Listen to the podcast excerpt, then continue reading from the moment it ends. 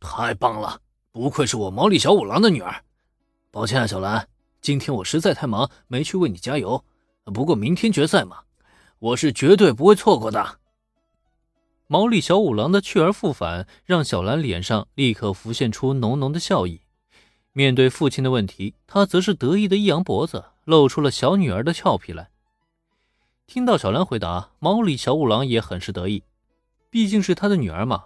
小兰取得荣誉，他这个当老爸的也不是很骄傲吗？当即，他也是一脸认真的表示，明天一定会去观战，并且为女儿加油助威。嗯，那就说定了。爸爸，工作的时候要小心啊。好，知道了。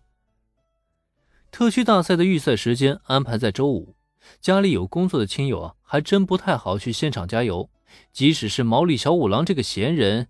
最近这段时间呢，也是忙东忙西的。他是为了赚钱养家嘛。小兰呢，也当然是可以理解的。更何况现在毛利小五郎也答应了决赛一定到场，这自然是让他更加的开心了。直到目送父亲的离去，小兰的目光才转回到林恩和原子的身上。而就在这时，可以清楚的看到他的表情中是带着一抹浓浓的兴奋。太好了！明天妈妈也答应了要去为我加油，这样好的机会我可一定要把握住才行。小兰为什么这么开心和兴奋呢？那当然是有理由的呀。早在十年前，小兰的父母毛利小五郎和飞鹰里便分居了。分居的理由和经过嘛，这里就不说了。但作为女儿的小兰，她心中想的肯定是如何让父母和好如初。那么现在呢？小兰无疑是找到一个很好的机会。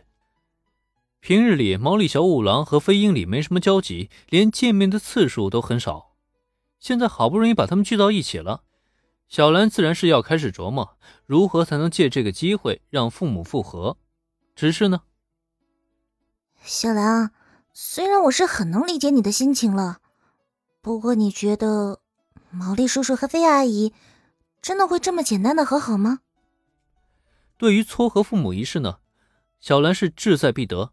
但遗憾的是，一旁的原子却无奈扶额，顺势还泼了一剂凉水。他倒也不是在打击小兰，而是自小兰懂事之后呢，类似事情究竟做过多少次，原子都已经数不过来了。可问题是，哪一次小兰成功了呀？看小兰这么期待，到时候又落得个失败的结局，原子看着也是于心不忍呢。嗯，这。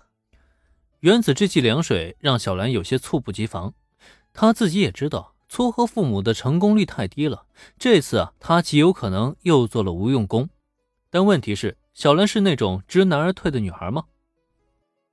没关系，只要我肯努力，一定能让爸爸妈妈和好的。这一天早晚都会来的。哎呀，这一天啊，不会来的。名侦探柯南连载了二十多年。到我穿越的时候，你还一次都没成功过呢。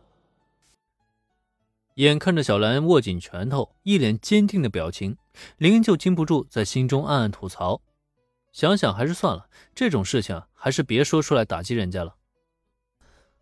原子，小兰父母那边是什么情况？由于理论上来说，林还不知道小兰家的情况，因此呢，让原子简单解释一番也是很有必要的。那么就在原子将他知道的情况都说了一遍之后，哦，原来如此啊，小兰，我支持你。如果有什么需要我的地方，你也可以随时来找我商量。有关毛利小五郎和飞鹰里之间的问题，林恩暂时还不太想参与进去，毕竟这算是毛利家的家务事，他一旦掺和不好，就容易弄巧成拙。更何况他也很清楚。小兰父母之间的主要矛盾还是在于毛利小五郎身上的种种陋习。如果这些陋习没有改变的话，小兰无论做什么都是没有用的。而且，就算他侥幸成功了，让飞鹰里回来了，可在那之后呢？生活上的磕磕绊绊很快就会重燃战火，到时候毛利小五郎和飞鹰里还是少不了会分道扬镳的。既然如此，林恩唯一能做的，也只有口头上的一句支持而已了。至于实际的嘛，他是真的无能为力了。想要让毛利小五郎改变，那还不如期待一下工藤新一彻底放弃推理呢。至少后者在林看来呢，可操作性还更高一些。谢谢你，林恩同学。不过这一次我已经做好计划了，我要在比赛结束后邀请爸爸妈妈一起去吃饭，在餐桌上，我希望他们能解除误会，然后我们一家三人好好的生活在一起。林恩心中的想法，小兰自然不可能知道。此刻的她还幻想着父母复合后的美好生活呢。那么对此，林恩还能说什么呢？